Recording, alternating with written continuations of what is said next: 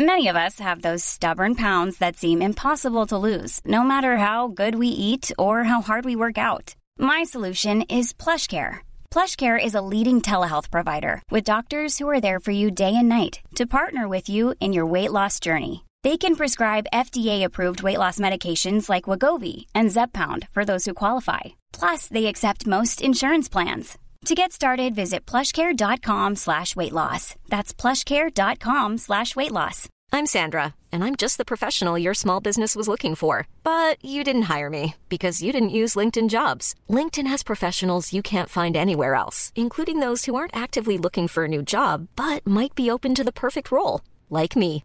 In a given month, over 70% of LinkedIn users don't visit other leading job sites. So if you're not looking on LinkedIn, you'll miss out on great candidates like Sandra. Start hiring professionals like a professional. Post your free job on linkedin.com/people slash people today. Hey, it's Paige DeSorbo from Giggly Squad. High quality fashion without the price tag. Say hello to Quince. I'm snagging high-end essentials like cozy cashmere sweaters, sleek leather jackets, fine jewelry, and so much more. With Quince being 50 to 80% less than similar brands. And they partner with factories that prioritize safe, ethical, and responsible manufacturing. I love that. Luxury quality within reach. Go to quince.com slash style to get free shipping and 365 day returns on your next order. Quince.com slash style.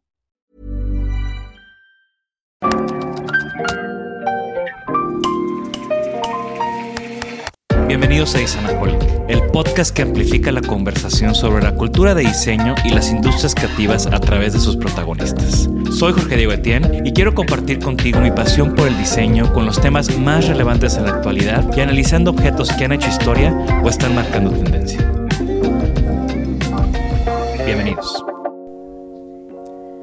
Pilar Obeso es diseñadora textil y de moda con maestría en negocios de moda por la Universidad Centro. Centra su trabajo en la gestión y curaduría de proyectos y exposiciones de diseño moderno y contemporáneo en México. Imparte clases en Centro y en el Tecnológico de Monterrey y participa en seminarios internacionales en universidades como The Fashion Institute of Technology en Nueva York y el Instituto Francés de la Moda en París. En este episodio, JD y Pili platican sobre su camino de la moda a la curaduría, la manera en la que entró al mundo de los museos de la mano de Ana Elena Malet con quien cocuró la exposición actual en el Museo Franz Mayer, Diseño en Femenino. Al igual, Pili habla sobre su proyecto Taller Nu, un estudio de diseño de calzado y accesorios con un enfoque en prácticas colaborativas que aprovechan sus habilidades de diseño para acatar una problemática social. Bienvenidos a un episodio más de Isanaholic. Estamos en la Ciudad de México grabando desde el showroom de nuestros patrocinadores Miller Knoll en este increíble espacio muy inspirador, lleno de grandes clásicos del diseño y piezas contemporáneas también bastante, bastante relevantes. Y conmigo hoy está una invitada también bastante, bastante relevante en lo que está pasando hoy en día en el diseño mexicano, Pilar Obeso. Pili, bienvenido. Ay, muchas gracias. Bienvenida y me encanta tenerte aquí porque creo que tenemos años y años de mandarnos mails, de estar como en contacto y platicando y con mil cosas, pero realmente no hemos tenido muchas conversaciones tú y yo. Creo que sí es la primera vez que nos sentamos como tal a platicar. Es un mal y bien que tengo en el que, como dices, llevo años intercambiando conversaciones con pues la mayoría de o muchos diseñadores en México, pero todo lo hago por correos, por mensajes, por llamadas. Entonces es como una cosa muy simpática cuando me dicen, ay, tú eres Pilio Beso, y yo de que sí, soy yo.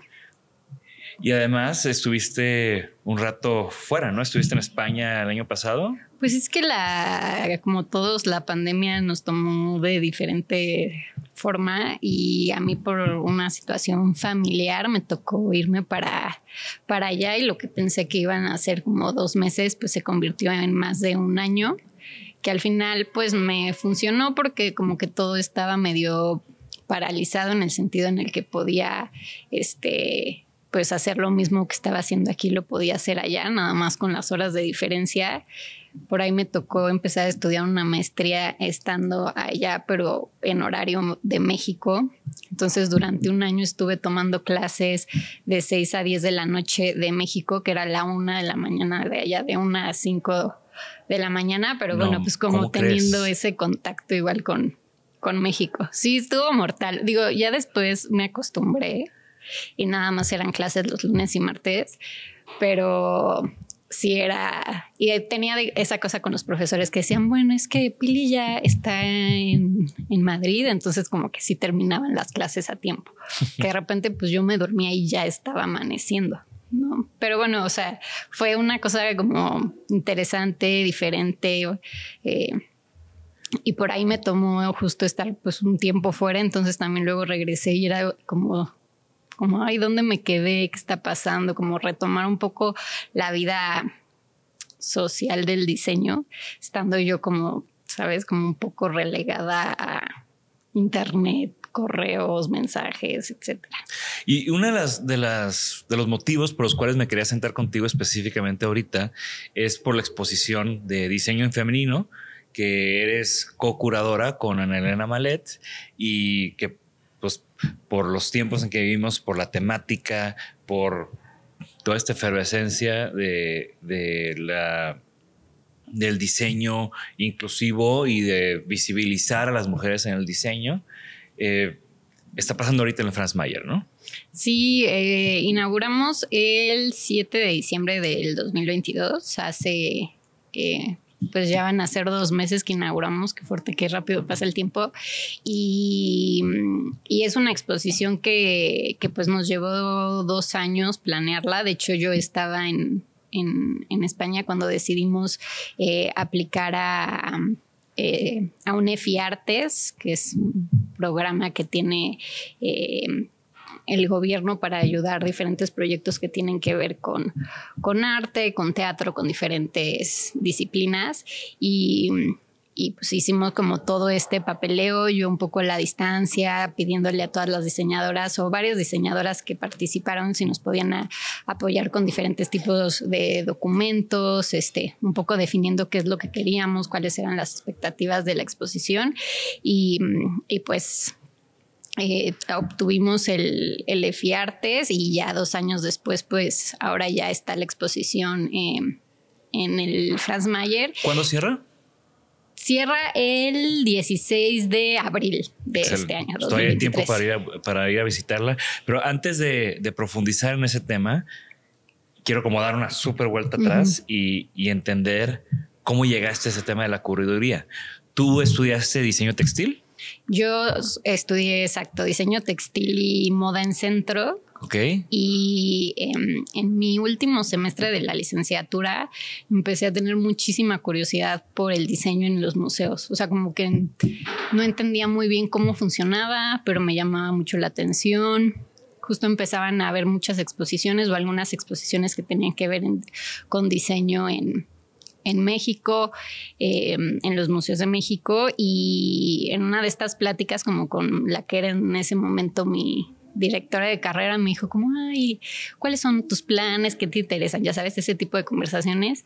Y si le dije, no, pues me interesa la moda y el diseño, pero en los museos. me dijo, no, pues tienes que conocer a Ana Elena Malé. En ese momento Ana Elena estaba dando clases en centro y me o sea, me acuerdo que me anotó su nombre y su mail en una así en un post-it y me dijo, "No, pues escríbele."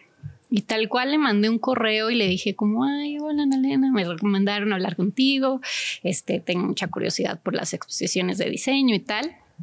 Y me contestó y me dijo, "Ay, este este día voy a estar en en la universidad, si quieres nos vemos y nos sentamos y platicamos un rato, pero pues yo estaba como todavía terminando la carrera y claramente se dio cuenta que no tenía idea de nada, pero pues fue súper cortés al tomarse su tiempo para platicar conmigo. Como todos cuando estamos terminando la carrera, que estamos como ahí, como este parálisis de, ¿y ahora qué voy a hacer? ¿A dónde me voy a ir? Llevo cuatro años estudiando esto.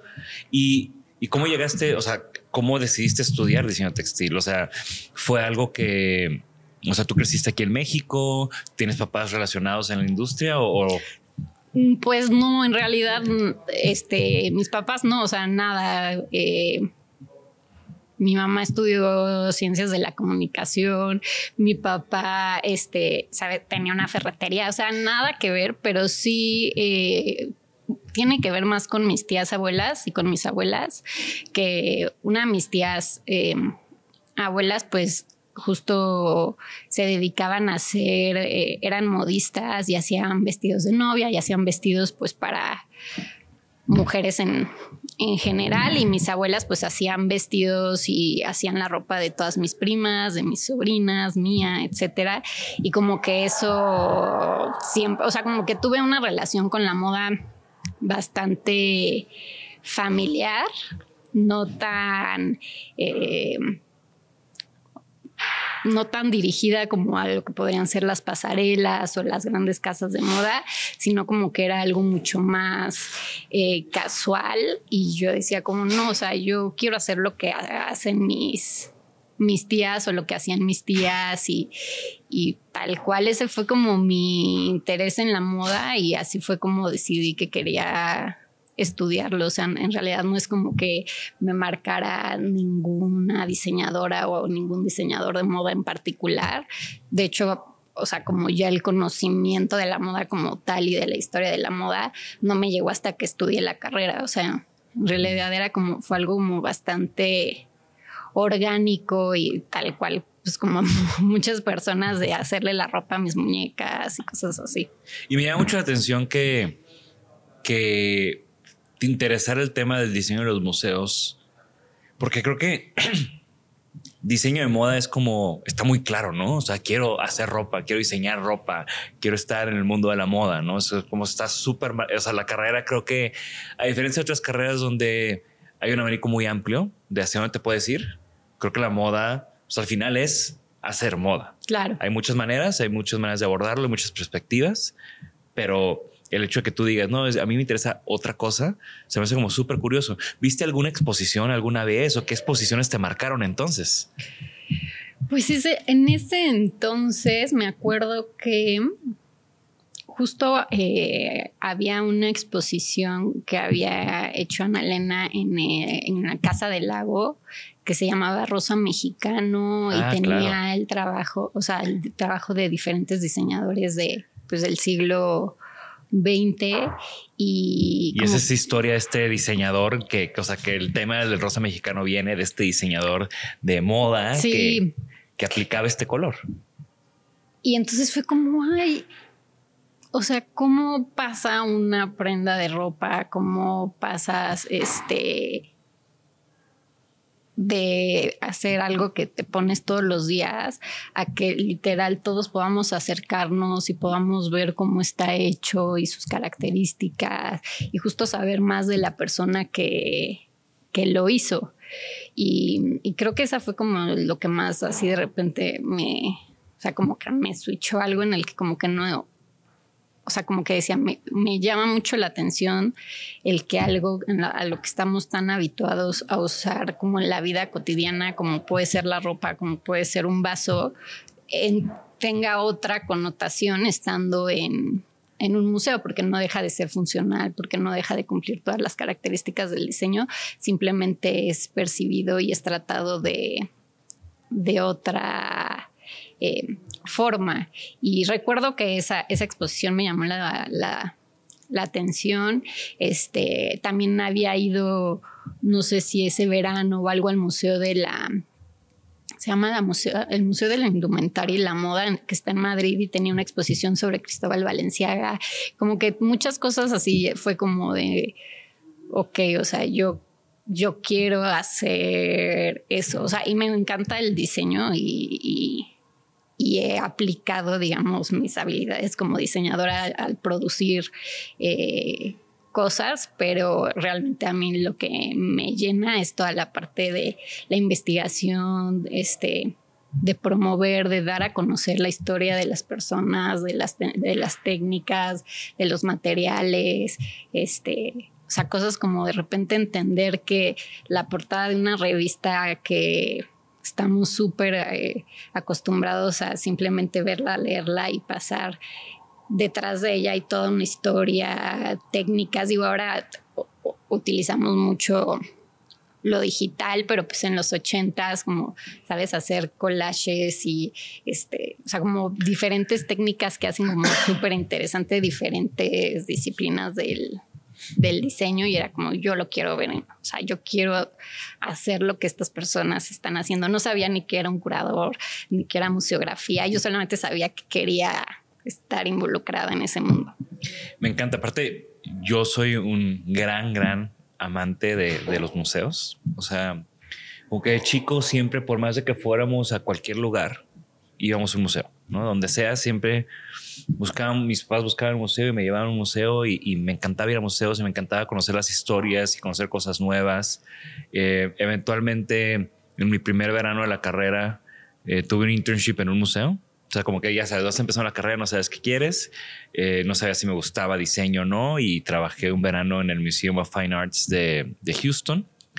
Y todos los días ir al museo, trabajar las exposiciones, catalogar una exposición, armar, montar una exposición y simplemente como la vida de museo es algo que siempre me ha fascinado eh, y también en sí como que los espacios de museos, como esos espacios reflexivos, esos espacios de aprendizaje, de de, hacer estos recorridos y las exposiciones y la museografía y la curaduría, cómo te va llevando y contando una historia y al final sales con un conocimiento nuevo, es algo que, que, me súper fascina y creo que, de nuevo, el trabajo que ha hecho Ana Elena aquí y, como tú te has involucrado en esos proyectos también, eh, haciendo buenas exposiciones en México, em, tanto de diseño o todo lo que ha habido de arte. Al final creo que en México hay muchos museos muy buenos.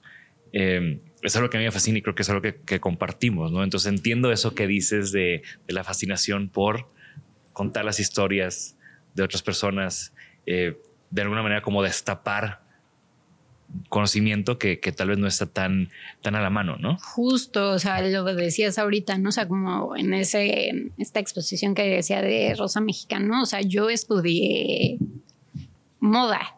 Y mi clase de historia de la moda no incluía a ningún diseñador o diseñadora mexicana y tuve que entrar a una sala de un museo para entender que eh, existía Valdiosera y que había hecho toda una labor y que eh, al fuchsia le llaman eh, rosa mexicano por él y porque lo llevó a Nueva York y porque sabes toda una historia que de otra forma fue como, ¿y por qué a mí nadie me enseñó esto? O sea, y no, quiero hablar mal ni nada, pero justo digo, este, que está, o sea, a mí no me tocó, yo esperaría que ahora en las licenciaturas se esté hablando de todas estas personas porque tenemos mucho esta cosa como de, este, esto que está pasando ahora y es como, no, es que en realidad no está pasando ahora, ya lleva pasando mucho tiempo y, y, por falta de curiosidad o por falta también de tal vez de planes de estudio que nos hagan pensar más en el pasado, no nos hemos dado cuenta que ya hubo personas antes que lo estuvieron haciendo y que esta curiosidad pues no es nueva, sino ya hubo otras personas que igual que tú están súper interesadas en promover, sabes, diferentes partes del, del diseño, ¿no? Como podría ser el rosa. Claro, y, esas exposiciones muchas veces es como un doble clic a cosas que sí, sí, tal vez, o sea, ahorita hablas de Baldocera que no conocías, pero hay veces que sí conoces algo, ¿no? Y sabes y tienes como un contexto y no es hasta que vas a una exposición en un museo y es como ese doble clic y profundizas y es como que wow, o sea, sabía que sabía que Girard era muy importante, digo, ahorita que estamos en Herman Miller y que la exposición de Girard estuvo increíble en Franz Mayer. Eh, pues sí, conocí a Girard y su trabajo y su relación con Herman Miller y los Sims y así, pero de repente vas y, y o a través de la exposición de Ana Elena de los telares de Uruapan, eh, wow, o sea, Girard venía a México y trabajaba y colaboraba en Michoacán y, todas estas cosas, ¿no? Y, el café en Nueva York y el sol y todas esas influencias. Y, es una locura cómo, cómo esas exposiciones pueden como cambiar chips en la gente. De acuerdo. Y ya también de, o sea, a mí me pasó con, con Girard que justo en ese momento yo estaba trabajando en el, en el museo en el Franz Mayer y, y, cuando entré me dijo, no, pues va a llegar este, esta, esta exposición a, a México, la vamos a traer. Y fue como, ah, ok, y de repente empecé a ver la lista de obra, empecé a ver todos los recursos, empecé a ver cómo iba a ser la museografía y dije, wow, o sea, qué personaje, qué, quién es este hombre, ¿no? Y como dices, yo solo conocía ciertos, este momentos, ciertos, ciertos productos o proyectos de él y cuando de repente ves a través de una exposición un catálogo, este, toda la labor es como, wow, o sea, qué, qué maravilla tener la oportunidad de adentrarte en el trabajo y la vida de un personaje como, como él. Y como dices, creo que este, una, una carrera mm, no te lo puede dar porque pues tienes que pasar por muchas, o sea, aprender muchas cosas de diferentes, eh, de diferentes tipos. Y, siempre es interesante ver cómo este tipo de, exposiciones pues te pueden dar otra, otra forma de, de conocer gente, de conocer proyectos, de conocer incluso eh, países y lo que se está haciendo hoy estados y es gracias creo que pues en, parte a, los museos y a las exposiciones que hay en, en ellos, ¿no? Y entonces te dan el post-it con el mail de Ana Elena y le escribes un correo. Y sí, nos juntamos y tuvimos una conversación breve, o sea, como de media hora, ¿sabes? Este, y pasa, yo me me graduó, después decido como ya me voy a titular y me voy a enfocar en tesis y así le dediqué unos seis meses y de repente fue como, ok, ahora sí ya no le debo nada a mi carrera, o sea, ya tengo título, ya tengo cédula, ya es como de que ahora sí que voy a hacer. Y dije, mira, no pierdo nada, le voy a mandar un mail. Y le mandé un mail y le dije, ay, este, no sé si te acuerdas de mí, nos reunimos hace unos meses, tal y tal, pues si necesitas ayuda, aquí estoy. Este, soy bastante aplicada, pero pues no sé nada de, museos ni exposiciones, pero me encantaría aprender. Y coincidió que em, ella estaba trabajando en un proyecto para Palacio de Hierro que se llamaba 200, eh, años, 200 años de moda en México, porque era el bicentenario de la independencia. Y fue como, estoy rebasada, necesito ayuda, este es un proyecto de tres meses. Si quieres entrarle, necesito que me ayudes a escribir textos, a investigar sobre diferentes este, periodos de la época en México y en el mundo. Y está esta colección y pues hacer una selección y tal y tal. Y yo así de que, ah, ok, o sea, esto ya da en serio. obviamente le contesté, sí, obvio, o sea, cuando quiera, de que mañana ya... Eh, y así fue, o sea, después de los tres meses acabó, se inauguró la exposición. Fue la que, la que estuvo en el centro, en el Palacio Hierro del Centro. en el Centro Histórico de la Ciudad de México. Museografía de Héctor. Esa eh, fue 125 años, eh, que fue con motivo de los 125 años del Palacio de Hierro, y esa fue con museografía de, em, de Héctor Esraue. Em, y... Esta de 200 años. Esta de 200 años, no sé si también Héctor Esrague hizo la museografía. Fíjate que ahorita me agarras en, en, curva, pero sí me acuerdo que 125 años estoy segura que la hizo Esrague. Em, y ya después así se inauguró y fue como de, bueno, pues ya, o sea. Se acabaron los tres meses. yo de que bueno, por lo menos aprendí un buen. Se acabó tu trial period de 60 días. Yo ya estaba de bueno, ¿y ahora qué voy a hacer? Y no me dijo, ay, te invito a comer para celebrar que esto ya terminó. Y ya me dijo, ay, ¿te quieres continuar trabajando conmigo? Y yo de que obvio. Y desde ahí, pues ya ha pasado, llevamos trabajando juntas 12 años. ¿12 años? 12 años. ¿12 años? Sí. Wow. Muchísimo tiempo. Qué padre. No, aparte, es todo, o sea, creo que si hay un personaje que está continuamente haciendo exposiciones, investigaciones, curaduría y todo ese rollo es Ana Elena, que ya la tuvimos aquí en el podcast. Aprovecho para decirles que vamos a dejar aquí el link de un capítulo doble porque yo y Ana Elena podemos platicar por días. Eh, pero qué, qué, gran experiencia, ¿no? Sí, pues, o sea, yo tengo que decir que todo lo que yo sé de diseño en realidad lo lo he aprendido trabajando con ella. O sea, a mí te digo en la carrera, si me hablaron de ella, me lo habrán dicho en alguna clase y a lo mejor yo no presté atención, pero no recuerdo, por ejemplo, no sé, o sea, Clara Porcet o William Spradling o este, incluso Valdiosero, o sea, como muchos personajes del siglo XX que, que, ella nos ha pues, ayudado como a darle visibilidad. Justo. Y, y para mí lo interesante es, venías de textil, la primera exposición o la primera colaboración con Ana Elena fue un tema de una exposición De sobre moda. historia de moda, pero al final hay un abanico entero de otras disciplinas y otras cosas que en las que te has involucrado. ¿Cómo fue esa primera exposición que no era de moda y que te llevaba a un territorio nuevo? Creo que esa fue, eh, ella había estado o es- empecé a dar en una exposición que se llama Rethinking Tradition, que estuvo en el Instituto de Washington, el Instituto de México en Washington. Eh, y ya ese proyecto yo ya lo agarré empezado porque ella ya lo había empezado a trabajar, pero esa fue la primera exposición que hice con ella en la que empecé a conocer el trabajo de diseñadores contemporáneos en México, ¿no? Que este, me acuerdo que estaba Héctor Galván, que Héctor Galván fue mi director de carrera durante un tiempo en, la sí. licenciatura de moda en centro. eh, y era como, o sea, yo ya sabía lo que hacía Héctor, pero decía como, ok, además hace todo esto, aparte de lo demás, este, Lorena Certucci en Guadalajara, eh, Maggie Galton, que todavía no estaba Honora, o sea, como que empecé a, conocer a, a muchísimos personajes que ahora pues han, han formado o han forjado lo que ahora es pues un poco el, el diseño contemporáneo en, en México y fue como, ah, ok, ¿sabes? O sea, diseño industrial, producto, luminarias, textiles, este, y en realidad creo que fue algo como súper orgánico, o sea, como que se me dio natural de repente ya empezarme a empapar con toda esta información.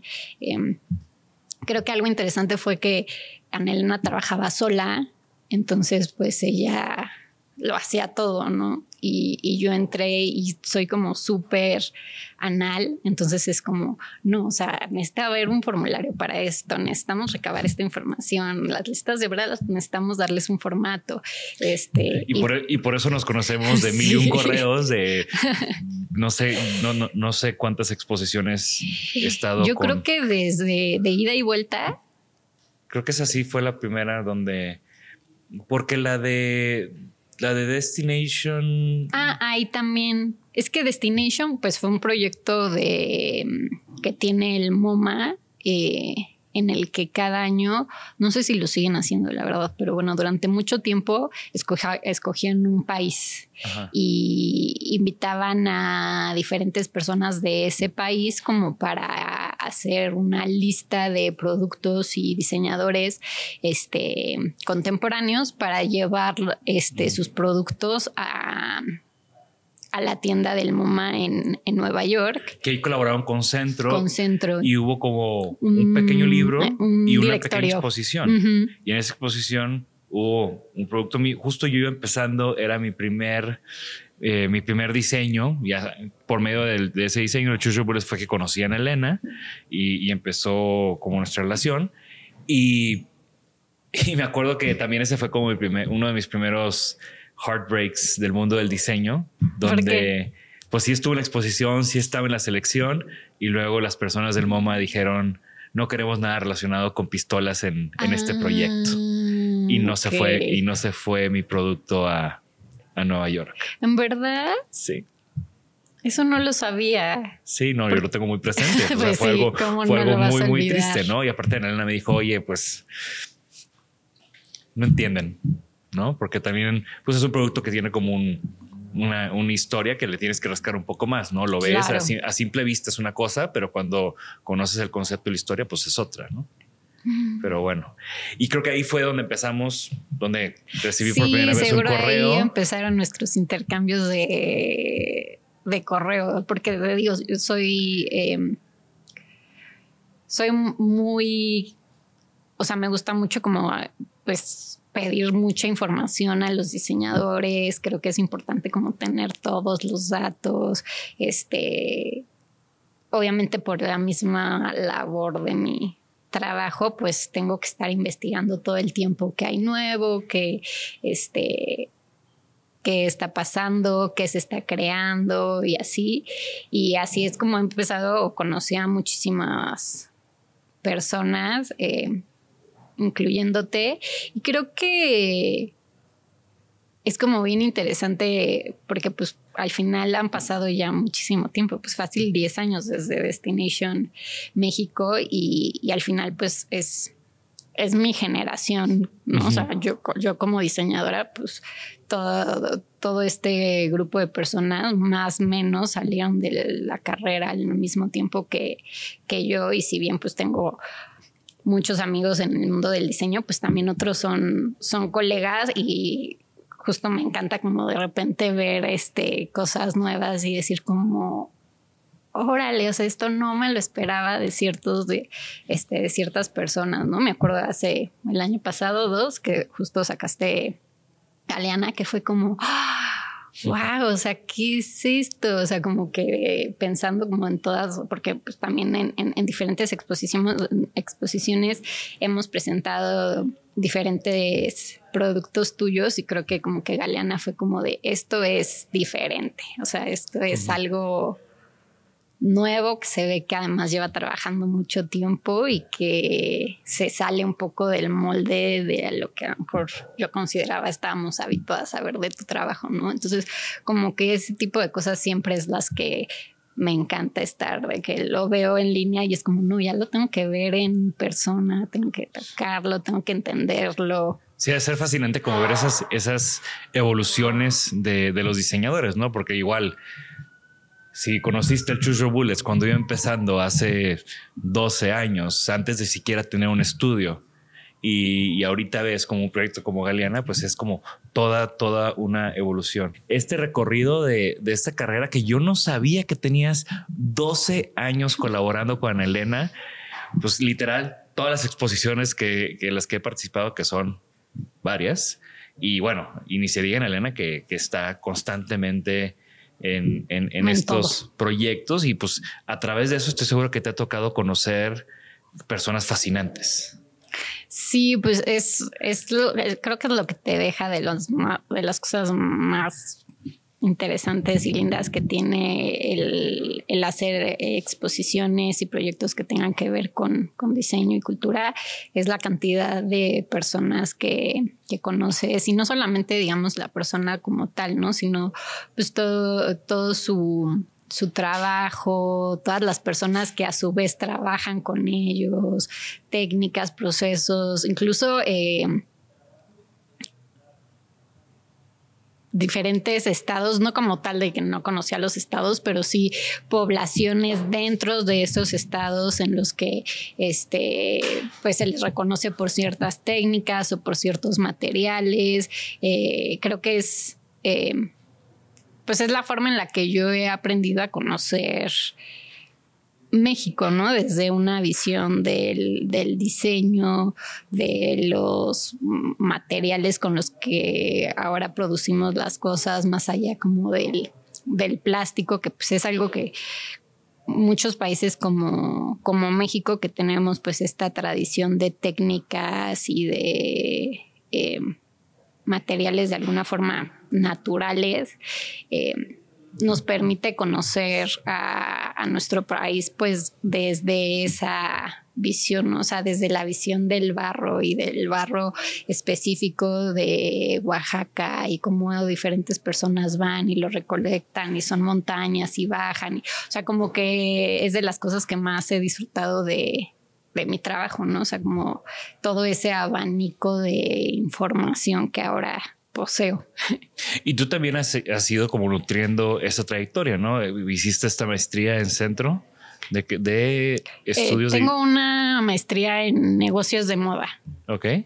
Porque mm, durante mm, ocho años tuve un estudio de diseño, una marca de zapatos y accesorios que se llamaba Taller Nu junto con una amiga mía que estudiamos juntas la carrera, Olga Olivares, em, y un poco como sé que estuvo y Marisol Centeno, Marisol la conocí de hecho por esta idea del emprendimiento social. Eh, trabajábamos con mujeres en estaban en situación de cárcel, o sea que estaban cumpliendo o esperando sentencia en centros de readaptación social en en México y pues como yo creo que la mayoría de los diseñadores eh, empezamos una empresa, una marca sin tener idea de lo que es tener una, una marca o un negocio.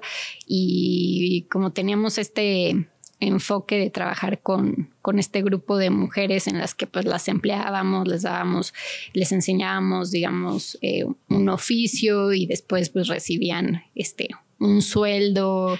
Em, y la idea es que tuvieran un currículum y referencia para una vez que salieran de, de prisión, pues este concepto llamó la atención de muchísimas em, proyectos que por ahí del 2010 hubo, supongo, como un auge del emprendimiento y el emprendimiento social y diferentes aceleradoras, incubadoras y así que buscaban proyectos em, que tuvieran esa, esa perspectiva y entonces fue un poco así como yo empecé a aprender de negocios porque de otra forma, o sea, soy diseñadora y a mí me gusta diseñar y me gusta experimentar.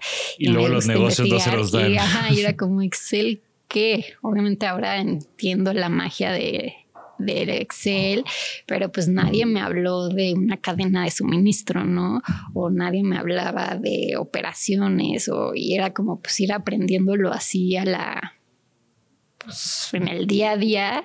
Y, si bien Taller Nu dejó de, de existir, eh, esta parte como de la moda como negocio es algo que siempre me, me ha llamado la atención, que ahora, digamos, como tal no lo aplico porque no tengo ninguna marca. Eh, pero sí lo veo de otra forma, ¿no? O sea, todo lo que aprendí en la maestría es como, no, o sea, yo esto lo hacía con los ojos cerrados, o sea, no tenía ni, ni idea de nada, o sea, sí pricing, pero porque te, dicen que tú multiplícalo por tres, ¿no? Y es después de, no, o sea, hay muchísimas formas de calcular precios, hay muchísimas formas de hacer eh, marketing, hay muchísima forma de literal... Em, ¿sabes? Como de cómo consigues dinero que no es a través de vender tus productos, ¿no? Y también o sea, fue cuando hiciste, porque ganaste la beca del FONCA de jóvenes creadores. Sí. ¿Hiciste un proyecto relacionado con Taller Nu en, en, esa ocasión? En ese momento justo habíamos decidido terminar Taller Nu. Taller Nu em, hubo en el 2017, 16, 16, 17, decidimos que como funcionaba es que eh, nosotras trabajábamos con este grupo de mujeres y ellas bordaban a mano parte de los zapatos que nosotros producíamos. Y eh, eso lo hicimos durante seis, siete años y después decidimos que ya queríamos que ellas aprendieran a hacer el zapato de principio a fin, ¿no?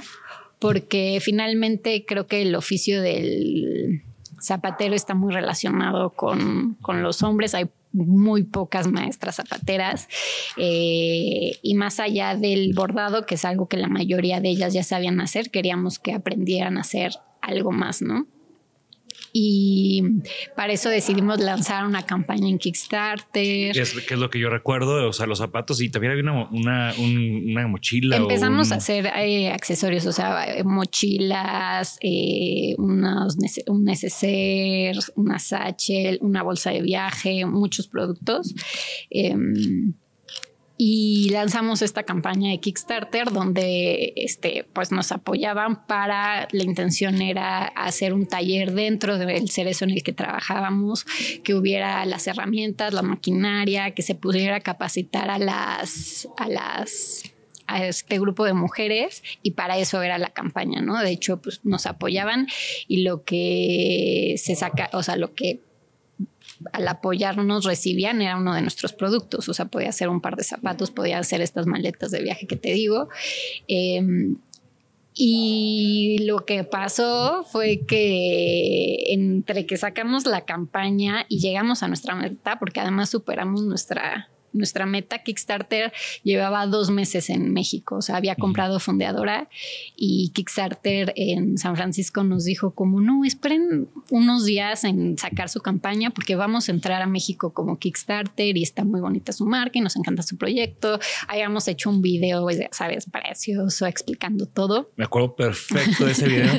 Además, en ese momento cuando, cuando lanzaron Kickstarter en México, Designaholic todavía estaba muy activo como, como un blog y, publicamos. Sí. Eh, o sea, hicimos como una colaboración donde hicimos una campaña y, y publicamos en conjunto varios proyectos que impulsamos desde la plataforma. ¿no? Y pues llegamos a nuestra meta y superamos nuestra meta. Y en ese proceso en el que obviamente avisamos en este cerezo que queríamos hacer este taller, que queríamos eh, eh, capacitar a las mujeres y en un principio nos dijeron que sí, ya que habíamos llegado a nuestra meta y teníamos pues el capital para hacerlo, nos dijeron que había cambiado la administración, que había cambiado la dirección, que había cambiado el sistema dentro de este lugar y que las mujeres ya no podían recibir dinero en efectivo y que ellas recibían un vale, ¿no? Entonces, si ellas ganaban, no sé, 650 pesos por un par de zapatos o lo que fuera,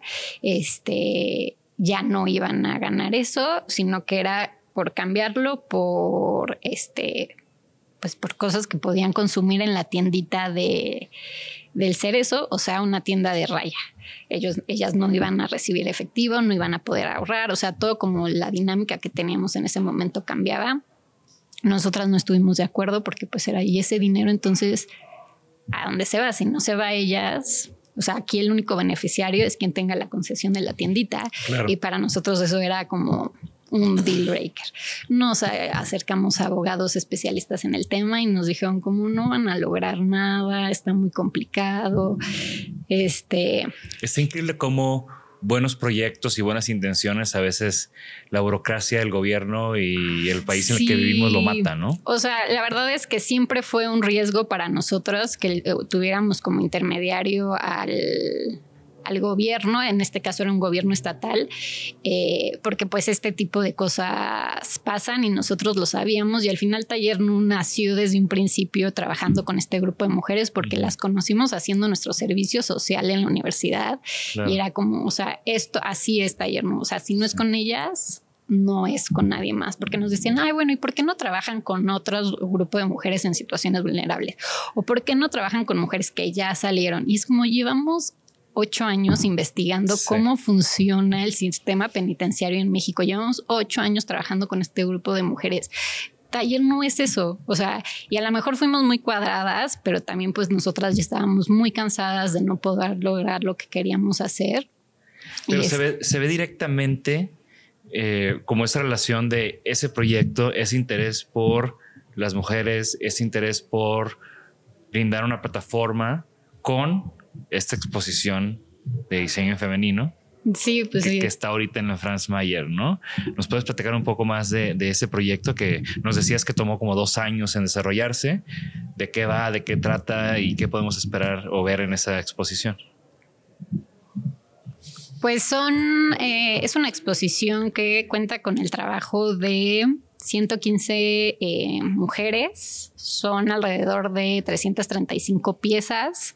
Tenemos el trabajo de, o sea, presente de, diferente, de 15 diferentes estados de la, de la República y mm, la exposición está dividida en tres núcleos. En el primer núcleo hablamos de las pioneras, de estas mujeres del, del siglo XX que un poco, digamos, pavimentaron lo que el camino por el que hoy eh, caminan las mujeres eh, diseñadoras de contemporáneas.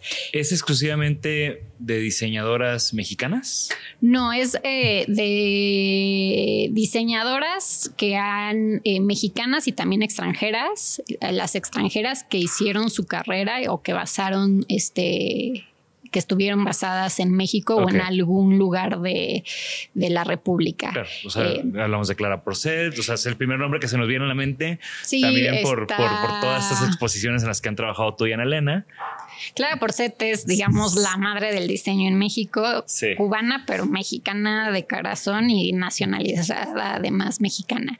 Este, pero pues también está eh, Annette Nancarro, que también es de las, de las pioneras, este, está Jim Byron, hay diferentes... Eh, mujeres eh, mexicanas y, extranjeras.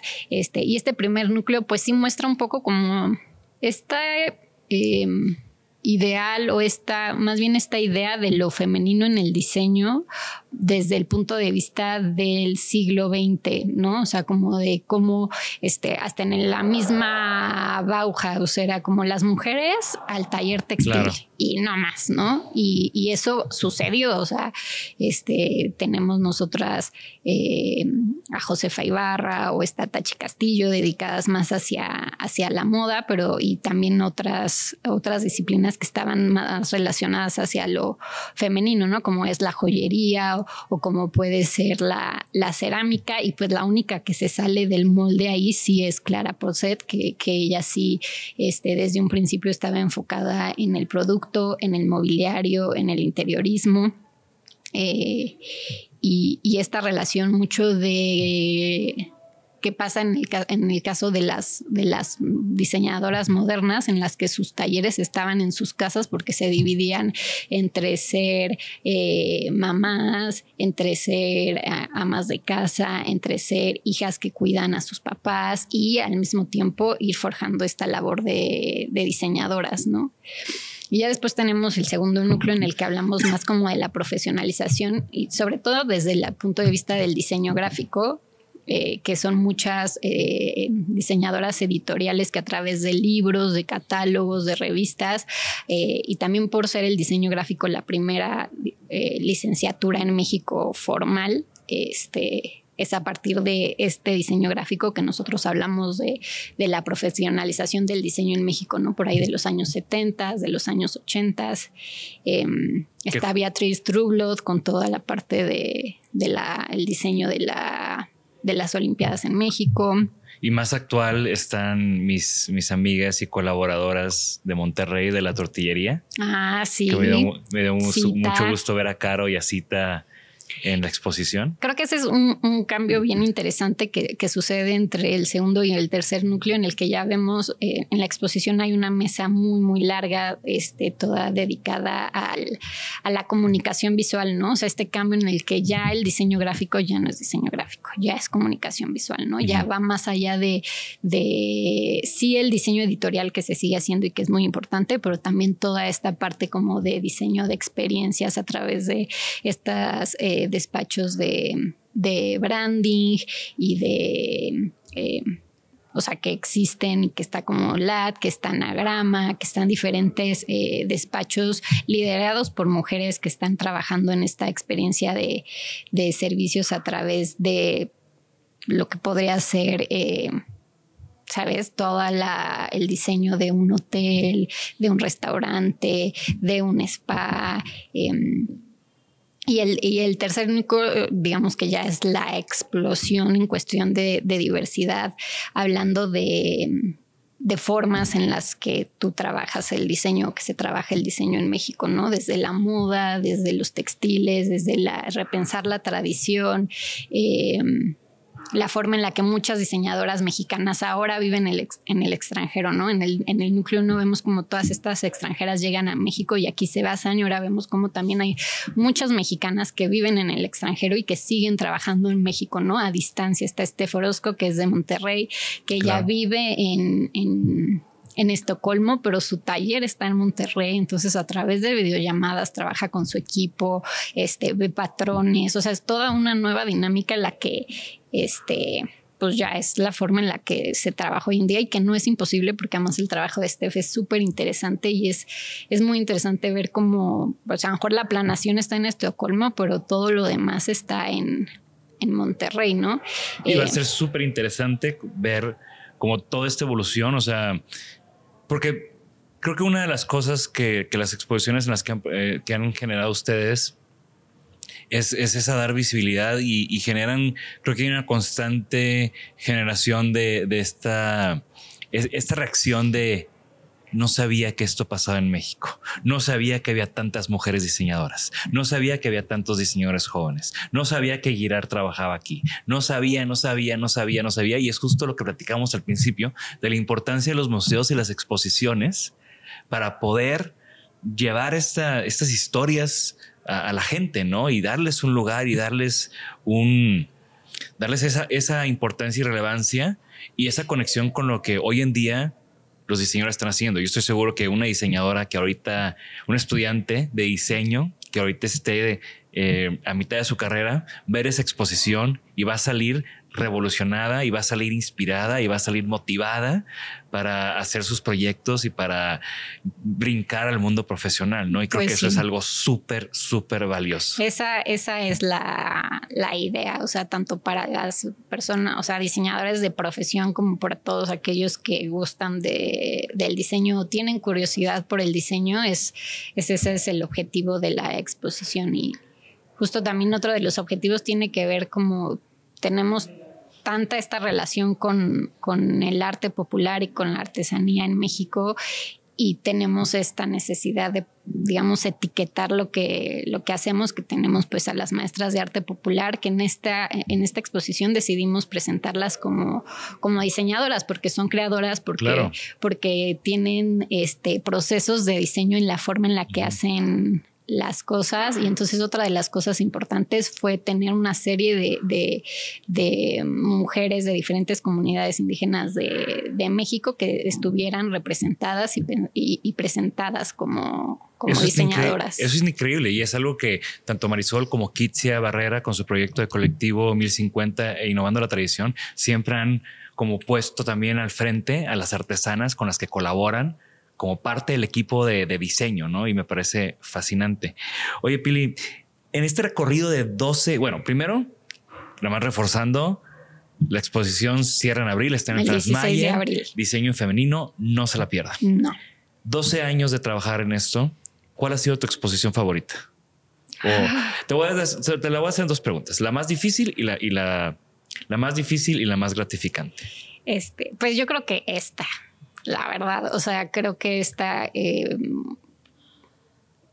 justo por ser, este, por estar pensada en- y diseñada para como registro y, forma de, visibilizar el trabajo de tantas mujeres durante tantos años, porque vamos de 1940 al 2022, eh, ha sido un verdadero reto y también ha sido este súper gratificante. O sea, el día de la inauguración, ver a todas estas mujeres y a todas este llevando a sus familias y a sus amigos, ver toda la reacción que ha tenido a través de redes sociales, este de muchas personas como de, ok, o sea, no sabía que existían todas estas mujeres, eso ha sido súper gratificante, pero también fue, fue la verdad un, un reto llevarla a cabo, este, y obviamente a niveles pues como ya de museografía y de montaje y así como que la semana antes de que inauguraba yo decía es que no lo vamos a lograr.